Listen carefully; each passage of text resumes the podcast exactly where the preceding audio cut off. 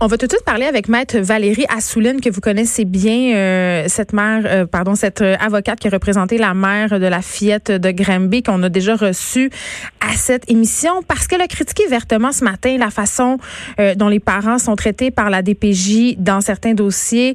C'était dans le cadre de la commission Laurent. Maître Assouline bonjour alors, je passe à la commission Laurent demain à 10 heures. Non, pardon, pardon, désolé. Oui, oui, oui. Je croyais que ça avait eu lieu aujourd'hui. Euh, et donc, euh, écoutez, je, je, vais passer, euh, en effet, pour dénoncer les abus que je vois à tous les jours à la DPJ. Mais oui, parce que ça fait 20 ans que vous pratiquez le droit, maître Assouline, et vous avez jamais eu à dénoncer sur la place publique des incohérences ou des abus comme vous le faites maintenant. Pourquoi maintenant? Bien, parce que parce que parce que ce que je vois est inconcevable. Mm. Parce que ce que je vois à la DPJ, ça fait pas de sens et souvent, il y a simplement pas de, de, de gros bon sens. Euh, la DPJ aujourd'hui, mm. dans des dossiers, brise des vies et c'est ça qu'il faut, euh, il faut faire, euh, il faut le dénoncer parce qu'on a une commission.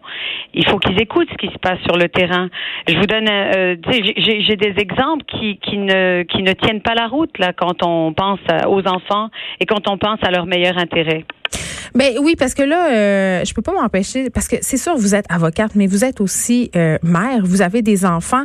J'imagine que ce que vous voyez parfois euh, vous brise le cœur et que vous avez un peu de difficulté parfois à vous détacher, parce que justement, comme maman, ça doit venir vous chercher énormément. Si on n'en parle jamais, vous et moi, de, de ce côté-là. Oui, ben c'est sûr. J'ai, j'ai ma plus ma plus jeune a 8 ans et ma plus vieille a 16 ans. Alors quand j'ai des dossiers où on parle de d'ados, par exemple, du même âge que les vôtres.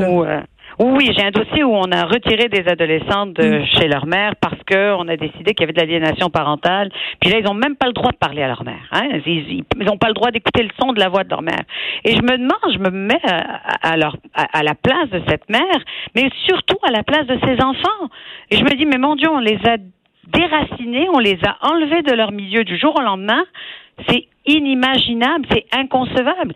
Et oui, j'ai une petite fille aussi qui a 8 ans et je me dis, mais mon Dieu, si demain on devait la placer dans une famille d'accueil, mais bien évidemment que tous les dossiers viennent me chercher aussi et surtout en tant que mère. Et c'est aussi ça que je vais euh, dénoncer demain euh, à la commission Laurent.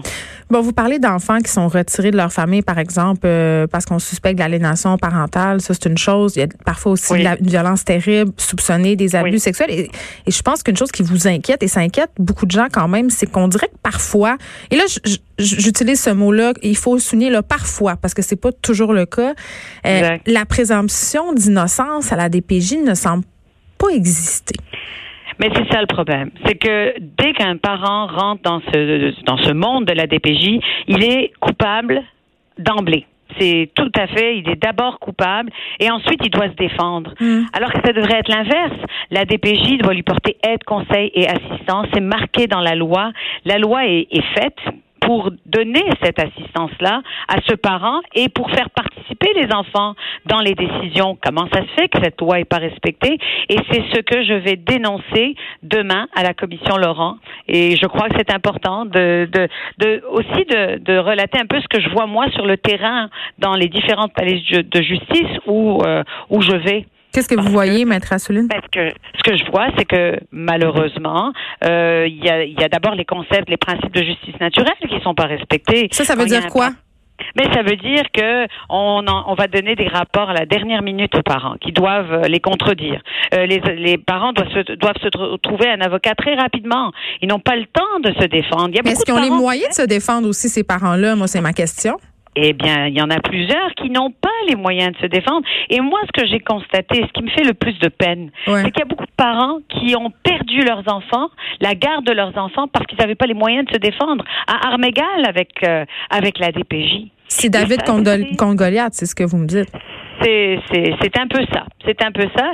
Et puis, c'est vraiment... Euh, c'est vraiment ce que ce que je veux euh, faire ressortir demain à la commission Laurent. Euh, je passe à 10 heures le matin et je crois que j'aimerais, je, crois que c'est important d'entendre ce, ce, que j'ai à dire. Je veux qu'on revienne sur la fameuse présomption euh, d'innocence. Évidemment, notre système de justice est basé sur cette présomption-là. C'est important de la conserver, j'en conviens. Mais dans le cas de la DPJ, par exemple, je, ne peux pas m'empêcher. Il y, a une petite partie de moi qui peut pas m'empêcher de se dire est-ce qu'on n'est pas mieux d'être trop prudent, pas assez? Tu sais, je veux pas euh, revenir à l'exemple de la fillette de Granby, mais quand même, euh, quand il y a question de violence faite envers les enfants, euh, on est mieux d'être plus prudent. Mais je suis d'accord avec vous dans un sens et je vais vous expliquer. On, a une petite fillette de Granby. Si on veut parler spécifiquement de, de la petite fillette de Granby, elle était très heureuse chez sa grand-mère et on l'a retirée du jour au lendemain. Et donc, c'est ça. Et et, cette DPJ n'a pas écouté la grand-mère, n'a pas mm. écouté la mère, n'a pas écouté ces signaux d'alarme. Peut-être que s'ils avaient écouté cette mère et cette grand-mère, on n'en serait pas là aujourd'hui. Très certainement qu'on n'en serait pas là aujourd'hui. Et c'est ce que je dénonce, c'est qu'il y a plusieurs parents qui ne sont pas écoutés.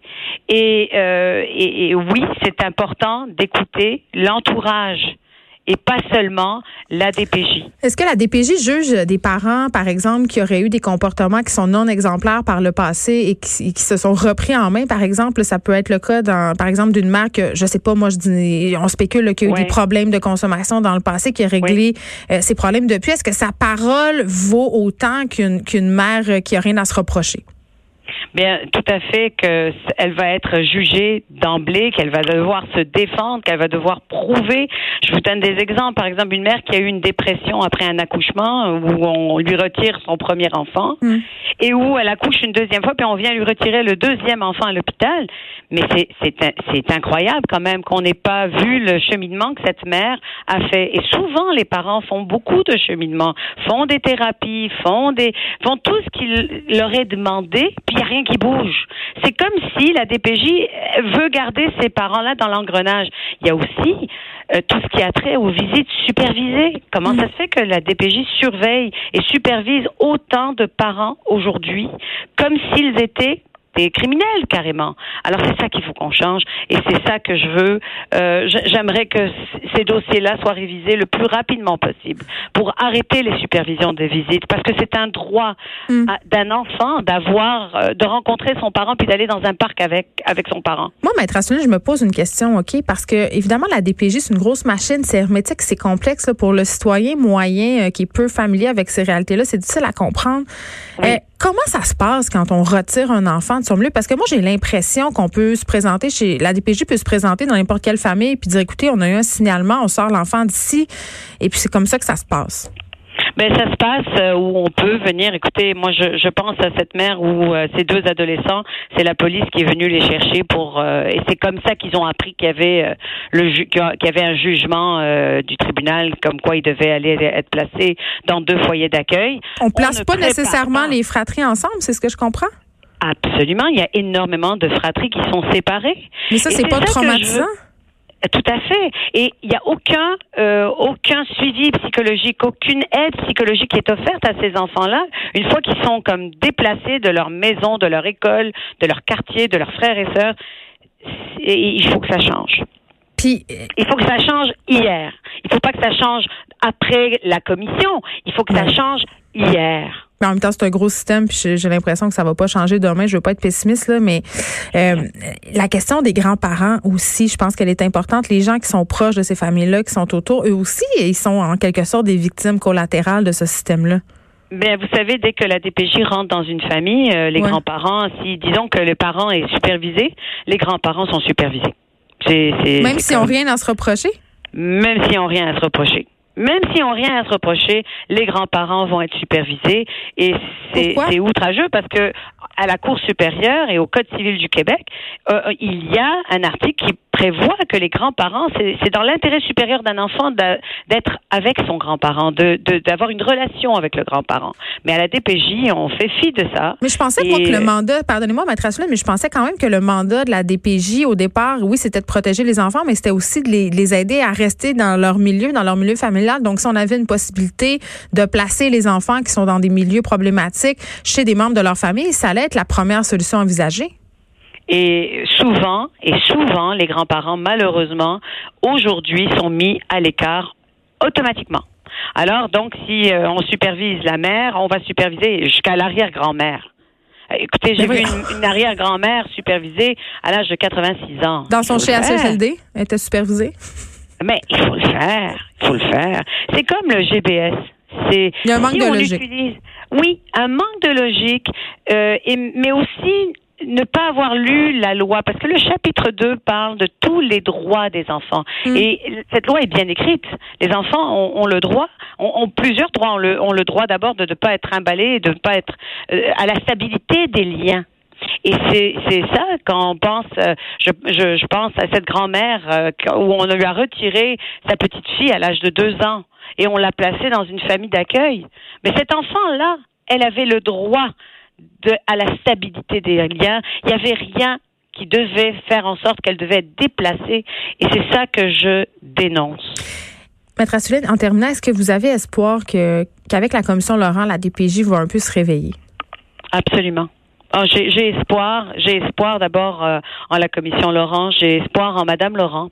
Euh, je crois que c'est une dame de principe et une dame forte, et je j'ai beaucoup de confiance euh, mm. en la commission Laurent. Et il faut, il faut qu'on ait confiance, sinon ça sert à rien.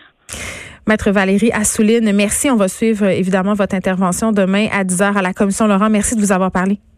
Merci à vous. Au revoir. De 13 à 15. Les effrontés.